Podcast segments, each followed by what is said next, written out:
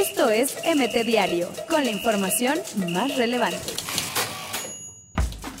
Ve el futuro. Tata Martino convoca 29 jóvenes, algunos sub-20 para microciclo. WAP emite último aullido a la Federación Mexicana de Fútbol y a Televisa antes de pedir orden de presentación. Tras no encontrar lugar en la League One, Jeremy Menez negocia con club de segunda. Pide una oportunidad. Diego Laines anota un golazo en práctica del Betis. Cena sabor a traición. Vergara ya no ve igual a Boy tras reunión con Higuera.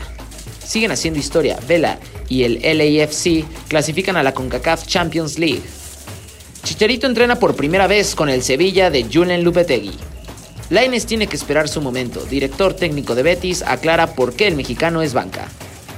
Y el guapo, Héctor Herrera, seguirá siendo feo en el FIFA 2020. José Ramón Fernández rechaza asistir al Azteca para el América vs Pumas. Me da roña. Dani Alves rechazó volver al Barcelona porque le hicieron sentir caduco. Exjugador de Javier Aguirre lo balconeó, confesó amaño al presidente de la liga. De inicio, se confirma la dupla Funes Jensen ante Necaxa. Sin Salcedo, Jürgen Damm y Vargas, Tigres viajó rumbo a Tijuana. Pese a rumores y sequía goleadora, Ener Valencia cumplirá centenario en Liga MX.